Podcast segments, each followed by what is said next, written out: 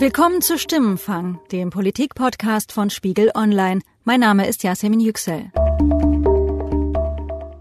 Stimmenfang wird präsentiert mit freundlicher Unterstützung der VLH, Deutschlands größtem Lohnsteuerhilfeverein. In rund 3000 Beratungsstellen bundesweit erstellt die VLH nicht nur ihre Einkommensteuererklärung, sondern übernimmt auch die Kommunikation mit dem Finanzamt, prüft ihren Steuerbescheid und legt im Zweifel Einspruch für sie ein. Weitere Informationen finden Sie unter www.vlh.de slash Spiegel. Heute Abend wird Paragraph 219a im Bundestag debattiert. Ich hoffe, ihr schaut auch alle den Livestream. Und wir finden, dass der Paragraph 219a abgeschafft gehört. Ende Februar ruft Bundestagsvize Hans-Peter Friedrich im Plenarsaal den Tagesordnungspunkt 13 auf. Erste Beratung mehrerer Gesetzentwürfe zur Änderung des Strafgesetzbuches betreffend das Werbeverbot für Schwangerschaftsabbrüche. Der Paragraph 219a, liebe Kolleginnen und Kollegen, der ist nicht mehr zeitgemäß. Paragraph 219a ist eine wichtige Schutznorm für das ungeborene Leben. Welches Frauenbild verbirgt sich eigentlich dahinter, wenn behauptet wird, dass eine Frau sich aufgrund von Werbung für einen Schwangerschaftsabbruch entscheidet? Das ist doch komplett irre. Ich kenne keine Frau, die sagen würde, was für eine coole Werbung. Jetzt mache ich mal einen Schwangerschaftsabbruch.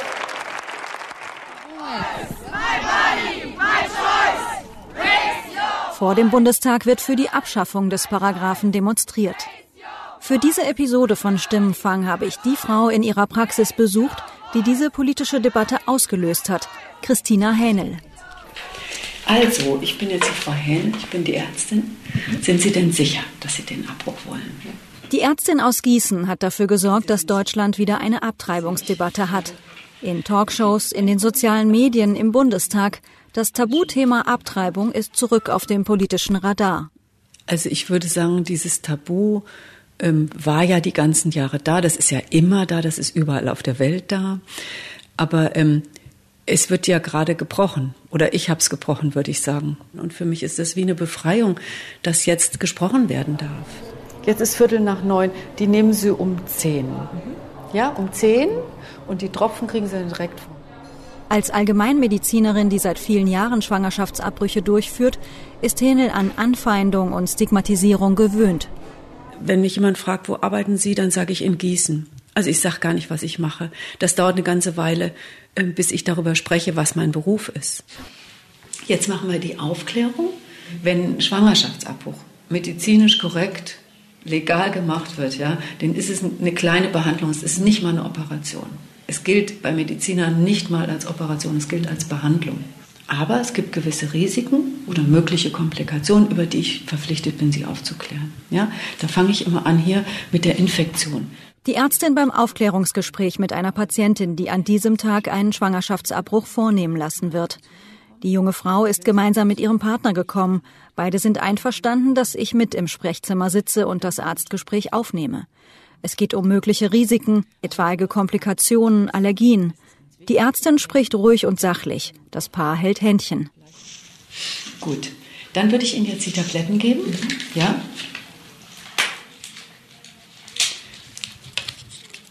Dann legen Sie bitte eine rechts und eine links in die Backe und dann lassen Sie die zehn Minuten liegen und danach mit einem Schluck Wasser runterschlucken.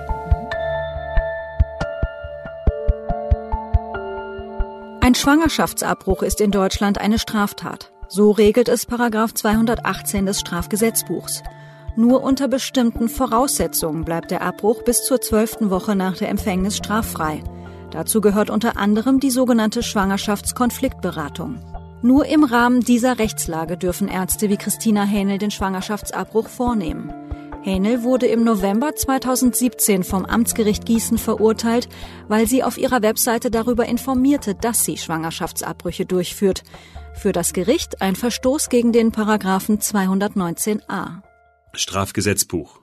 Paragraph 219a Werbung für den Abbruch der Schwangerschaft. Wer öffentlich in einer Versammlung oder durch Verbreiten von Schriften seines Vermögensvorteils wegen oder in grob anstößiger Weise eigene oder fremde Dienste zur Vornahme oder Förderung eines Schwangerschaftsabbruchs oder Mittel, Gegenstände oder Verfahren, die zum Abbruch der Schwangerschaft geeignet sind, unter Hinweis auf diese Eignung anbietet, ankündigt, anpreist oder Erklärungen solchen Inhalts bekannt gibt, wird mit Freiheitsstrafe bis zu zwei Jahren oder mit Geldstrafe bestraft. Es ist nicht das erste Mal, dass Hähnel wegen Verstoßes gegen das Werbeverbot für Schwangerschaftsabbrüche angezeigt wurde. In den vergangenen Jahren aber wurden die Verfahren eingestellt. Diesmal kam es zum Prozess und zum Urteilsspruch. Hähnel entscheidet sich, ihren Fall öffentlich zu machen. Seitdem steht sie im Mittelpunkt einer Debatte. Sie haben das mitgekriegt, dass ich da so politisch. Haben Sie das überhaupt mitbekommen, warum das Radio hier ist? Im Sprechzimmer erklärt Henel ihrer Patientin, worum es bei der aktuellen Debatte geht und warum Reporter wie ich sich in diesen Tagen für Henel und ihren Standpunkt interessieren. Und ich kämpfe halt dafür, dass andere Ärzte auch, so wie ich, diese Informationen auf ihrer Homepage ins Netz stellen dürfen, damit die Frauen sich überall informieren können, welcher Arzt macht Schwangerschaftsabbrüche, wie macht der Arzt oder die Ärztin das. Und das ist halt das, wofür ich gerade politisch einstehe. Und wenn ich jetzt hier nicht gerade in der Praxis bin, den ganzen Tag mit Radio, Fernsehen und Juristen und sonst was zu tun habe. Es ist ja ihr Recht. Ja, sie wollen ja informiert werden. Und es ist ja nichts Verbotenes, was wir hier machen. Ne? Zum Glück.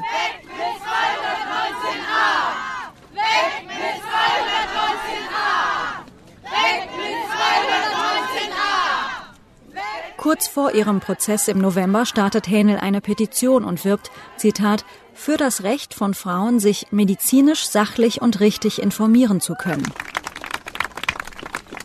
Wir sind solidarisch mit Christina Hähnel und allen Ärztinnen, gegen die gerade Strafverfahren, ähm, Strafanzeigen gestellt wurden, gegen die Strafanzeigen laufen. Und wir finden, dass jetzt die Politik in der Pflicht ist, den 219 abzuschaffen. Über 150.000 Menschen unterstützen sie. Kompromisse, Kompromisse, Kompromisse. Also der 219a ist momentan schon, würde ich mal sagen, die Ursache allen Übels. Also meine Hoffnung ist natürlich, dass der Paragraph 219a abgeschafft wird. Ich habe mich da die ganze Zeit zurückgehalten, das als Forderung auszusprechen, weil ich auch keine Politikerin bin und weil ich auch gerne mit allen Seiten diskutieren möchte. Ich bin auch mit ähm, Politikern aus der CDU im Gespräch. Da nenne ich öffentlich keine Namen und nenne öffentlich nicht die Inhalte, aber es ist ganz klar, ich habe bisher noch niemand, mit dem ich ernsthaft gesprochen habe, gefunden, der das in Ordnung findet, dass ich verurteilt wurde. Also da ist ganz klar ähm, die Ansicht, natürlich muss eine Ärztin, die sachlich und seriös informiert, das tun dürfen und natürlich ist, äh, gehören die Frauen informiert. Wir wollen im, Ab im Abtreibungsbereich keine Werbung, sondern wir wollen Mut und Hilfe bei der Entscheidung gegen Schwangerschaftsabbrüche geben. Und deshalb werden wir diese Anträge ablehnen. Herzlichen Dank. Offiziell ist die Union dagegen, das Werbeverbot abzuschaffen. Eine Position, die auch die AfD vertritt. Bei der ersten Lesung im Bundestag im Februar plädieren Unions- und AfD-Abgeordnete dafür, am Paragraphen festzuhalten. Wir haben im Moment eine Gesellschaft, wo wir die Werbung von Tabak verbieten wollen, aber die Werbung von der, vom Abbruch der Schwangerschaft wollen wir jetzt wieder legalisieren. Das verstehe wer will. Und die Alternative für Deutschland steht für eine Willkommenskultur für Kinder, für eine Kultur des Lebens und nicht für die Kommerzialisierung des Tötens. Vielen Dank. Grüne, Linkspartei und SPD sprechen sich gegen das Werbeverbot aus. Die FDP will mindestens eine Reform. Bei einer Abstimmung im Bundestag hätten SPD, Linke, Grüne und FDP eigentlich eine Mehrheit gehabt. Kritiker des Werbeverbots wie Christina Hähnel sahen darum erstmals seit Jahren die Chance, dass die deutsche Gesetzgebung zum Schwangerschaftsabbruch geändert werden könnte. Doch einen Tag nach Unterzeichnung des gemeinsamen Koalitionsvertrags hat die SPD entschieden, ihren eigenen Gesetzentwurf, in dem sie die Abschaffung von 219a forderte, nun doch nicht zur Abstimmung zu stellen und stattdessen eine gemeinsame Lösung mit der Union zu suchen. Andrea Nahles, die designierte Parteichefin und Fraktionsvorsitzende der SPD, sagte dazu, Also wir wollen auch, dass es Rechtssicherheit für die betroffenen Ärztinnen und Ärzte da gibt. Das ist ein ganz klares Ziel. Und wir werden mit der ähm, Union da weiter im Gespräch sein und wir werden auch eine Lösung finden. Für Christina Hennel bleibt der politische Handlungsbedarf weiter akut. Denn bislang tappen Patientinnen auf der Suche nach Informationen und bei der Frage, welcher Arzt kann meinen Schwangerschaftsabbruch durchführen, zuweilen im Dunkeln. Hähnel beschreibt die absurde Situation so. Und das ist natürlich eine Katastrophe für die Frauen, dass sie nicht an ähm, Infos bekommen und je nachdem, wo sie bei welchem Arzt sie landet oder bei welcher Ärztin, ähm, kriegt sie dann dort auch, dann kriegt sie gesagt, ja, ich kann Ihnen nicht weiterhelfen und wird wieder weggeschickt, ja. Und auch Beratungsstellen, wissen wir ja inzwischen, geben gar nicht immer die Adressen raus. Das ist eine Katastrophe, ja. Das ist ja der Paragraph 219a, der das verhindert, ja. Sie sucht sich mühsam Adressen zusammen und je nachdem, wo sie wohnt, hat sie es leichter oder schwerer und wie gut sie im Internet klarkommt, ja. Am 20. Februar twittert Christina Hähnel, bei mir war eine Frau aus Bayern, die hat weder von der Frauenärztin noch von der Beratungsstelle Donum Vitae Adressen bekommen. Letztlich kam sie nach Hessen gefahren. So sieht die Realität aus. Schuld ist der Paragraph 219a. Ich habe diese Frau aus Bayern getroffen. Ihr Fall macht überdeutlich, wie folgenreich das sogenannte Werbeverbot für Abtreibungen für ungewollt Schwangere sein kann. Ich nenne die junge Frau aus Bayern Caroline, denn sie möchte anonym bleiben. Ihre Interviewpassagen haben wir nachträglich eingesprochen. Anfang des Jahres wird Caroline ungewollt schwanger. Sie entscheidet sich, im Rahmen der gesetzlich vorgeschriebenen Beratungsregelung für einen straffreien Schwangerschaftsabbruch und erlebt eine wahre Odyssee auf der Suche nach einem ausführenden Arzt. Am Ende muss sie fast 400 Kilometer bis ins hessische Gießen in die Praxis von Frau Hähnel fahren. Das Ergebnis des Schwangerschaftstests war erstmal ziemlich schockierend. Ich hatte tausend verschiedene Gefühle. Ich glaube einfach, dass ich, ich musste erstmal drei Stunden weinen und ich wusste gar nicht, wo ich bin und was ich mache und was gerade passiert und wie ich in Zukunft weiter damit umgehen werde. Ich war traurig, sauer, wütend, ziemlich ratlos, würde ich sagen. Caroline ist zu dem Zeitpunkt 24 und erst seit wenigen Monaten mit ihrem Partner zusammen. Sie wohnt in einer eher ländlichen Region in Ostbayern. Die beiden führen damals eine Fernbeziehung. Beide sind noch im Studium, wollen bald umziehen und an eine gemeinsame Uni wechseln und dort ihre Abschlüsse machen. Die finanzielle und berufliche Zukunft des jungen Paars ist noch nicht stabil. Beide zweifeln, ob sie in ihrer aktuellen Situation ein Kind großziehen können. Caroline vereinbart darum einen Termin für die gesetzlich verpflichtende sogenannte schwangeren Konfliktberatung. Also das war ein gefühlt unendlich langer Prozess. Vom Zeitraum ging es ungefähr so eine Woche oder eineinhalb Wochen. Ich habe mir ganz, ganz viele Fragen gestellt, weil ich die in Anführungszeichen richtige Entscheidung treffen wollte und keine leichtsinnige Entscheidung treffen wollte. Und dann habe ich natürlich zuerst an erster Stelle mit meinem Freund gesprochen und mit meiner Familie, die das auch mitbekommen hat. Und eine gute Freundin habe ich mit einbezogen. Das war eine unglaublich emotionale Zeit mit ganz, ganz viel Fragen. Ähm, und dann habe ich aber schon eine Beratungsstelle angerufen. Aber zu dem Zeitpunkt hatte ich mich noch nicht entschieden, sondern ich wollte eigentlich eine Beratung haben. Wenige Tage später haben Caroline und ihr Freund gemeinsam einen Termin bei einer Beratungsstelle von Donum Vitae. Donum Vitae, lateinisch für Geschenk des Lebens, ist ein staatlich anerkannter und von katholischen Christen gegründeter Verband, der neben anderen Organisationen wie zum Beispiel Pro Familia in Deutschland Schwangerschafts- und Schwangerschaftskonfliktberatung anbietet. Caroline wird von einer Sozialpädagogin begrüßt. Die beiden reden erst allein und holen dann Carolins Freund dazu.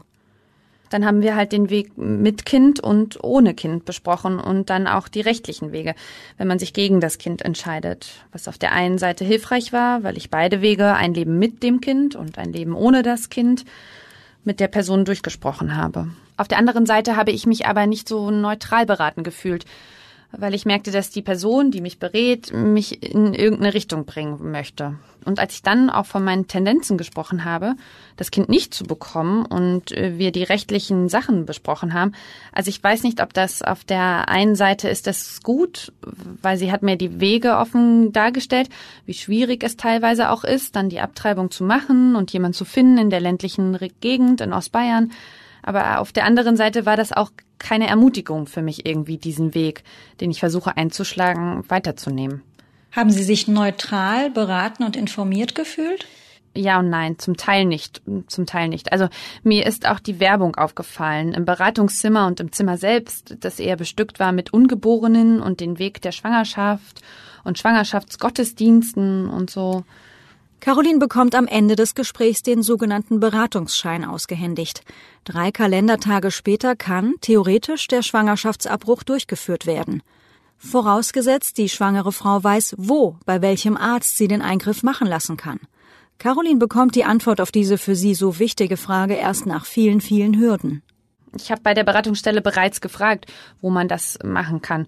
Und da hat mir die Beratungsstelle gesagt, dass es in meiner Region in Ostbayern sehr, sehr schwierig sein wird und dass man sehr, sehr weit fahren muss, wenn man das machen möchte. Sie sagte, die Informationen würde ich dann aber bei meiner Ärztin erfahren.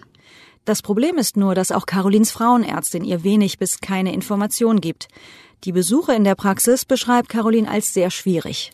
Das war eine äh, ganz unangenehme Situation, weil ich zu dem Zeitpunkt schon Gedanken hatte abzutreiben und dann der Frauenärztin gesagt habe, dass ich schwanger bin und die Frauenärztin mich dazu beglückwünscht hat und gesagt hat, dass es ja ein Grund zur Freude ist und sehr schön ist und dann war es für mich schwierig, den Moment zu finden und zu sagen, dass ich mich aber gegen die Schwangerschaft entscheide. Und dann habe ich irgendwann eingehakt und das gesagt.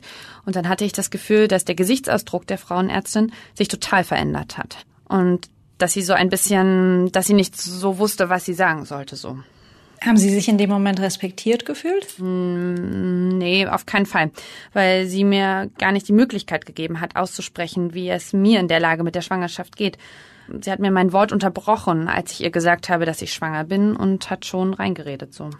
Caroline hätte ihre Ärztin gewechselt, aber ein Arztwechsel innerhalb eines Quartals ist für Schwangere schwierig. Hintergrund sind Abrechnungspauschalen, die jeder Arzt pro Quartal und Patientin nur einmal geltend machen kann. Also versucht sie weiter in der behandelnden Praxis zurechtzukommen. Während einer Ultraschalluntersuchung kommt es zu einer unangenehmen Situation. Ich habe dann halt meine Wünsche ausgesprochen, dass ich gern den Monitor nicht sehen wollen würde. Und dann hat sie angefangen, die Ärztin, und hat das aber nicht respektiert. Und dann bin ich emotional geworden und bin aufgestanden und habe gesagt, dass ich das gerade nicht schön finde, wie sie, wie ich behandelt werde und dass ich mir gewünscht habe, dass sie so und so mit mir umgeht und das äh, nicht macht.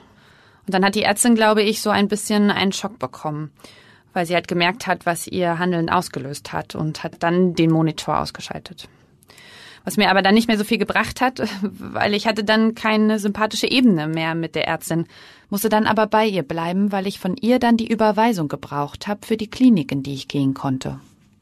Bis Caroline die Überweisung und auch ein Attest für die Uni bekommt, kommt es zu einem, in ihren Worten, lautstarken Streit in der Praxis. Vor allem aber hat Caroline zu diesem Zeitpunkt nach wie vor keine Ahnung, wo, bei welchem Arzt, nach welcher Methode sie den Eingriff wird machen können. Die Ärztin wiederum hat mir dann gesagt, irgendwann, nicht am Anfang gleich, äh, dass man es doch in Regensburg oder Nürnberg machen könnte. Aber dass von der einen Stelle auf jeden Fall abzuraten ist. Von der anderen Stelle, da könnte ich ja mal anrufen, so. Warum war in ihrer, nach Ihrer Auffassung von der einen Stelle abzuraten? Hatte sie da, hat sie da eine Begründung gehabt? Nee, sie meinte in Anführungszeichen, da klappt es nie. Aber ich habe nicht mehr Informationen dann dazu bekommen. Äh, ich glaube, die Ärztin wollte mich davon abhalten, die Abtreibung zu machen, weil sie mir ähm, gesagt hat, dass es sowieso sein könnte, dass ich innerhalb der ersten drei Monate eine Fehlgeburt habe. Das ist zwar faktisch richtig, aber das klingt in meinen Ohren auch sehr, sehr hart. Ja, ich glaube, ich weiß es nicht so, aber ich hatte das Gefühl, dass sie mir halt meine eigene, mein eigenes Entscheidungsrecht so ein bisschen verwehren wollte dadurch. Weil natürlich hätte es sein können, dass ich eine Fehlgeburt habe in den ersten drei Monaten, aber äh, hätte ich das dann nicht gehabt, wäre ich nach drei Monaten da gewesen und habe äh, hätte gemerkt, dass ich irgendwie verarscht worden bin und nicht richtig ernst genommen worden bin. Sie ruft in Nürnberg an, fühlt sich dort am Telefon aber nicht wirklich gut aufgenommen und bedankt sich zunächst. Ich bin dann aber halt vom großen Fragezeichen gestanden, weil ich keine andere Anlaufstelle wusste. Dann haben wir bei unseren Krankenkassen angerufen, die dann gesagt haben, dass sie keine Auskunft darüber geben können und wir sollten beim Patientenbund anrufen. Dann haben wir beim bayernweiten Patientenbund angerufen, der dann meinte, wir sollten uns an unsere Regionalstelle wenden. Dann sind wir beim Fränkischen Patientenbund rausgekommen, wo wir aber irgendwie nur in der Warteschleife waren und irgendwann mal durchgekommen sind. Und als ich dann das Anliegen erklärt habe, ähm, dachten sie erst, ich bin eine Ärztin und wollten mir die Informationen geben. Haben dann nochmal nachgefragt und haben erkannt, ich bin eine Patientin und haben dann gesagt, ich soll irgendwann nochmal anrufen. Genau, das war dann alles so ein bisschen frustrierend und so ein ganzer Tag am Telefon und auch immer wieder seine Situation erklären und auf unempathische Leute treffen, weil man bestellt ja keinen Kuchen, sondern man will eine Stelle finden, an der man eine Abtreibung machen kann. Und dann haben wir im Internet angefangen zu recherchieren und sind eben nur auf eine Ärztin gekommen online. Und das war die Frau Henel in Gießen, die das ausgeschrieben hat. Wo Frauen Informationen über einen durchführenden Arzt bekommen, hat der Gesetzgeber eigentlich geregelt. Im Gesetz zur Vermeidung und Bewältigung von Schwangerschaftskonflikten heißt es unter anderem, die Beratung umfasst jede nach Sachlage erforderliche medizinische, soziale und juristische Information. Ich wollte darum wissen, wie es sein kann, dass unsere Interviewpartnerin Caroline bei ihrer Beratungsstelle keine Antwort bekommen hat und habe beim Bundesverband von Donum Vitae, also der Beratungsstelle, bei der Caroline war, angerufen. Waschbüch? Hallo Frau Waschbüch, hier ist Frau Yüksel von Spiegel Online in Berlin. Ich grüße Sie. Guten Tag. Seit der Gründung von Donum Vitae im September 1999 ist Rita Waschbüsch die Bundesvorsitzende. Sie ist außerdem CDU-Mitglied, war in den 70er Jahren Sozial- und Familienministerin im Saarland und mehrere Jahre lang Vorsitzende des Zentralkomitees der deutschen Katholiken. Auf meine Frage erklärt Waschbüsch, Beratungsstellen könnten nur Auskunft geben über Ärzte, die sich selbst bei ihnen melden, dass sie Abtreibung durchführen. Die Berater seien nicht verpflichtet, diese Adressen selbst zu recherchieren. Äh, wir sind der Ansicht, das habe ich auch an anderer Stelle schon gesagt, dass es eine Bringschuld gibt der Ärztekammern oder auch der Ärzte, äh, sich dann bei den Beratungsstellen äh, mit ihrer Adresse zu melden und zu sagen, ich mache das. Unsere Beraterinnen halten sich ans Gesetz. Ich lege auch großen Wert darauf, dass die Frauen umfassend beraten werden. Aber äh, da, wo die Beratungs, äh, wo, wo die, die Leute gar nicht die Liste haben, sind sie nicht verpflichtet, nun in ihrem Umfeld zu erkunden, wo ist denn da vielleicht einer, der das macht oder wo ist das mhm. Krankenhaus. Ähm, ich habe mal nachgeschaut, es gibt ja vom Bundesministerium für Familien, Senioren, Frauen und Jugend eine Broschüre, Schwangerschaftsberatung, Paragraph 218 und da heißt es beispielsweise auf den Seiten 23 und 24, die gesetzliche Schwangerschaftskonfliktberatung beinhaltet unter anderem jede nach Sachlage erforderliche medizinische und soziale Information. Ja. Diese umfasst auch die Erteilung von Auskünften über erreichbare Einrichtungen, die Schwangerschaftsabbrüche vornehmen. Das wäre ja dann in Ihrem Fall etwas, was Sie nicht leisten. Äh, nicht generell. Es gibt eine Reihe Beratungen. Bei uns wird sehr unterschiedlich gehandhabt. Das ist ein, äh, ein, ein fehlendes Regulativ im Gesetz. Ja. Da, äh, woher die Frauen die, die Hinweise bekommen sollen, wo sie hingehen sollen, das ist nicht aufgetragen jetzt expressis verbis der Beratungsstelle, die, die, die das Wissen gar nicht haben kann. Dass wenn die Beraterin so eine Liste nicht hat, sagt sie zu der verstehe ich sehr wohl, dann sagst du, da müssen Sie einen Frauenarzt fragen. Im konkreten Aber, Fall hat es jetzt zum Beispiel dazu geführt, dass die ähm, Frau dann ihre Frauenärztin fragte, die hat auch nicht wirklich viel Informationen geben können. Schlussendlich musste sie, ist sie 400 Kilometer weit gefahren, auch in ein anderes Bundesland. Ist das zufriedenstellend aus Ihrer Sicht? Nein, das halte ich nicht für zufriedenstellend. Aber ich wehre mich dagegen, dass die Beratungsstellen da etwas leisten sollen an Informationen, die sie gar nicht haben. Das Werbeverbot hält Waschbüch grundsätzlich also für richtig, doch sie sieht eine Lücke im Gesetz. In Carolins Fall führt all das dazu, dass sie sich schlussendlich einen Abtreibungsarzt per Google suchen muss und dabei im Netz auf der Webseite der selbsternannten Lebensschützer landet. Wir haben Abtreibung in Deutschland gegoogelt und es gibt eine Seite von Lebensrettern, von der Bewegung der Lebensretter, die eben Ärzte auflisten, die tödliche Delikte durchführen, Kindstote so. Und dann sind außenrum auch immer ganz schreckliche Bilder und da war eben Frau Henel aufgelistet. Caroline spricht von der Webseite babychaos.de. Dahinter steht der Abtreibungsgegner Klaus Günther Annen. Die meisten Anzeigen im Zusammenhang mit Paragraph 219a gegen Ärzte wie Christina Hähnel gingen in den vergangenen Jahren von ihm aus. Auf seiner Webseite bezeichnet an Abtreibungsärzte als Tötungsspezialisten. Über die Beratungsorganisation Donum Vitae schreibt er, stellt Tötungslizenzen aus. Er listet Ärzte auf, die er in den vergangenen Jahren angezeigt hat. Die Webseite ist mit verstörenden Bildern und Animationen gestaltet. Zu sehen sind weinende Babys neben Stoppschildern, Fotos zerstückelter Embryonen in einer Nierenschale, blutige Hände über einem Waschbecken. Als grafisches Element setzt er eine blutrote, tropfende Linie ein. Das hat natürlich einen ganz unangenehmen Beigeschmack, weil man halt irgendwie Embryos sieht und weil man, wenn man dann selber nochmal diese Situation durchdenkt, ob man, wenn man das macht, Mörderin ist, Und ob man dann irgendwie dann einem Ungeborenen nicht das Recht gibt zu leben. Und das sind ja Gedanken, die man sowieso durchläuft, wenn man eine Abtreibung macht. Ich glaube, es gibt keine Frau, die das macht, ohne darüber nachgedacht zu haben. Das heißt, dass man eigentlich schon mal darüber nachgedacht hat. Aber wenn man dann auf so eine Seite kommt, kommt es natürlich emotional nochmal hoch, dass man sich denkt, okay, mache ich gerade das Richtige so. So, Sie müssen noch ein ganzes Stück nach vorne rutschen, noch ein bisschen. Ja, so geht's so. Das Kissen, genau. Den Kopf ein bisschen anlegen. Gucken Sie mal, ob es so geht. Ja, dann versuchen Sie mal möglichst locker zu lassen. Ich weiß, dass das ganz schwer ist, ja? Haben Sie schon was gemerkt jetzt von den Tabletten? Zurück in der Praxis von Christina Hähnel. Die Ärztin führt einen Schwangerschaftsabbruch bei einer ungewollt Schwangeren durch. Die Frau ist in der siebten Schwangerschaftswoche und hat sich für den chirurgischen Abbruch mit örtlicher Betäubung entschieden. Dabei wendet Hähnel die sogenannte Absaugmethode an. Die Ärztin beginnt mit einer Tastuntersuchung, macht dann einen Ultraschall und spritzt schließlich das Betäubungsmittel in den Muttermund. Das ist jetzt die Betäubung, ja? Es kann sein, Sie merken, dass so an einer Stelle ein bisschen mehr als an der anderen. Aber an für sich ist der Muttermund nicht so stark innerviert, dass es so wehtut wie zum Beispiel im Zahnfleisch. Merken Sie was? Eine Arzthelferin und der Partner der Frau ist mit im Behandlungsraum. Der Eingriff dauert etwa eine knappe Viertelstunde. Dann geht die Patientin in den Ruheraum. So, der Muttermund ist jetzt schon geöffnet. Jetzt kommt schon nur noch das Absaugen und dann ist fertig. Ja. Die Absaugmethode kommt in Deutschland am häufigsten zur Anwendung. Insgesamt wurden laut Statistischem Bundesamt in Deutschland im vergangenen Jahr rund 101.200 Schwangerschaftsabbrüche gemeldet.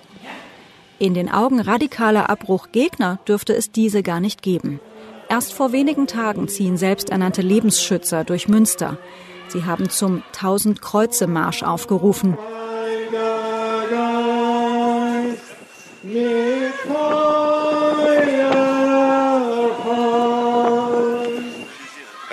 Jesus Christus, um uns Menschen zu erlösen, hast du dein eigenes Blut vergossen.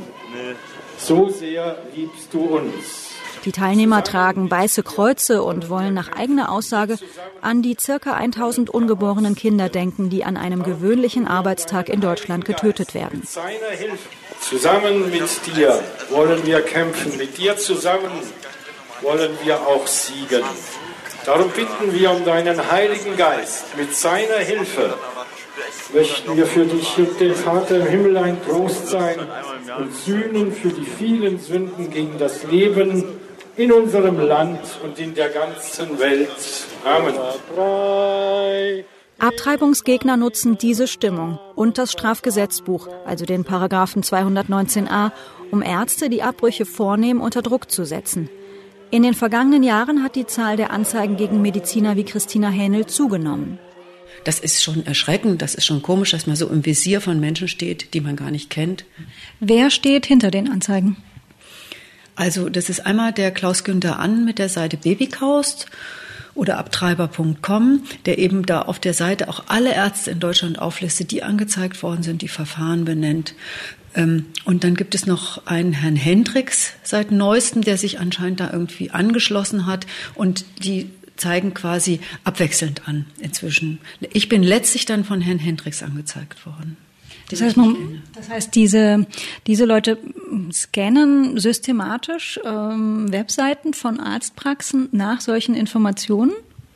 Ich vermute das mal, ja. Ich weiß das ja nicht, wie die arbeiten, aber soweit ich weiß, ist der Herr An nicht berufstätig, so dass sie auch wohl sehr viel Zeit haben. Sie haben mir erzählt in unserem Vorgespräch am Telefon, dass Sie im Zuge dessen jetzt auch ähm, Mails bekommen. Sie haben schon immer negative Mails bekommen, Hassmails, aber das hat jetzt nochmal ein neues Level erreicht. Worum geht's da? Um Mord an mir und um die Methoden, wie man es gerne machen möchte. Haben Sie diese E-Mails hier auf Ihrem Rechner? Können Sie mir das zeigen? Hier habe ich meine Mails und da habe ich die sortiert, nämlich da kann man die Gegner-Mails abrufen. Also In der Regel lösche ich die Gegner-Mails und lese die auch nicht zu Ende. Aber ein paar habe ich aufgehoben und ähm, da habe ich auch Anzeige erstattet. So, das war die erste Morddrohung. Soll ich es vorlesen? Gerne. Hoffentlich tritt dir bald mal jemand so lange in die widerliche Semittenhackfresse, bis sich dein Hirn auf dem Boden verteilt. Was haben Sie mit der Mail gemacht? Ich habe sie erstmal an andere geschickt. Ich wollte das nicht äh, alleine aushalten müssen und habe da auch viel Zuwendung bekommen. Auf verschiedenen Ebenen. Zum Beispiel, dass er mal gesagt hat, ja, es gibt halt psychisch Kranke in der Gesellschaft. Die anderen haben gesagt, komm, stell dir vor, ich lege einen warmen Mantel um dich. Und andere waren völlig entsetzt, das ist ja unglaublich. Und dann habe ich irgendwann auch angefangen, öffentlich darüber zu sprechen, weil ich so am Anfang dachte, ich will auf keinen Fall, dass meine Kinder mitbekommen, was, äh, was da mir gegenüber geäußert wird und es dann eben öffentlich auch nicht sagen wollte. Ich wollte das so ein bisschen verstecken. Und irgendwann habe ich es dann aber doch getan und dann habe ich Strafanzeige auch gestellt. Sie sind ja in der, ich schätze mal, kritisches Feedback ähm, oder Gegnerschaft sind Sie gewöhnt. Hat sich das aber ähm, nochmal verschärft in den letzten Jahren, in den letzten Monaten? Ja, durch die Anzeige auf jeden Fall. Also diese Art von E-Mails habe ich vorher nicht bekommen. Da hat sich was verändert. Und wie schaffen Sie es, das nicht allzu persönlich an sich rankommen zu lassen? Ja, mal mehr, mal weniger. Also manchmal ist es schon so, dass mich das auch einholt. Und ich denke, welchen Preis zahle ich für das, was ich tue? Und ist es das wert? Wie weit sind Sie bereit zu gehen? Na, mein Leben möchte ich nicht riskieren, ist ja klar. Aber ich bin schon bereit, ähm, bis ans Ende zu gehen. Und ich bin Marathonläuferin und ich kann weit gehen.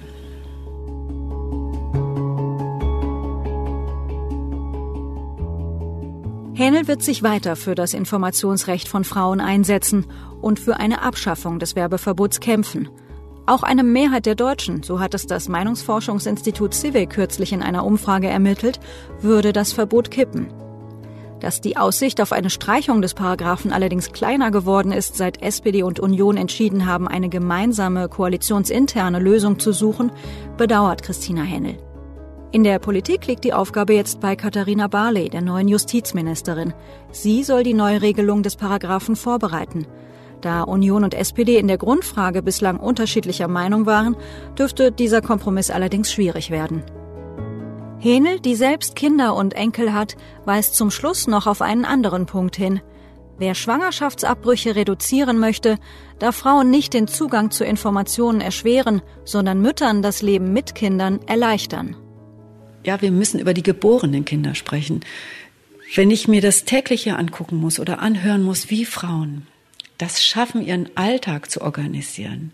Ja, klar, wir haben ein Anrecht auf Krippenplätze, aber ich weiß zum Beispiel über meine Kinder auch, ja, die ja nun ähm, gerade auch kleine Kinder haben, wie schwierig das ist, überhaupt irgendwo einen Krippenplatz zu kriegen und was das kostet, ja, ähm, und äh, was Frauen auf sich nehmen, ja, und ähm, es wäre doch wunderbar, wenn man an dieser Stelle in der Kinderbetreuung, was ähm, in der Arbeitsplatzsituation, ja, wenn eine Frau, sagen wir mal in der akademischen Karriere, ja, schwanger wird und auch sagt, ich möchte jetzt Kinder. Das, das ist ja so schlimm, dass Frauen die Kinder möchten.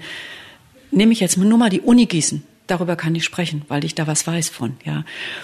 In vielen Fachbereichen wird es ja verhindert. Frauen können ihren Facharzt nicht machen. Die äh, fliegen auf der Karriere Leiter runter. Die bleiben ja nicht mal stehen, sondern die fliegen runter, wenn sie sich entscheiden, ein Kind zu bekommen. Und das, das geht überhaupt gar nicht, ja. Und äh, das ist ja die Realität. Und da könnte man doch so viel machen. Also ich hatte so viele Ideen, was ich machen könnte, um Frauen zu ermöglichen, Kinder zu bekommen. Und es ist manchmal gar nicht so schwierig. Und das geht ja in anderen Ländern. Wenn ich mir die Schwedinnen angucke auf den internationalen Kongressen, die sind promoviert, die sind habilitiert, die haben drei bis vier Kinder. Und wo sind die Deutschen? International fallen wir so zurück, weil wir das nicht hinkriegen. Wir sind noch lange nicht das kinderfreundliche Land, was ich mir wünsche.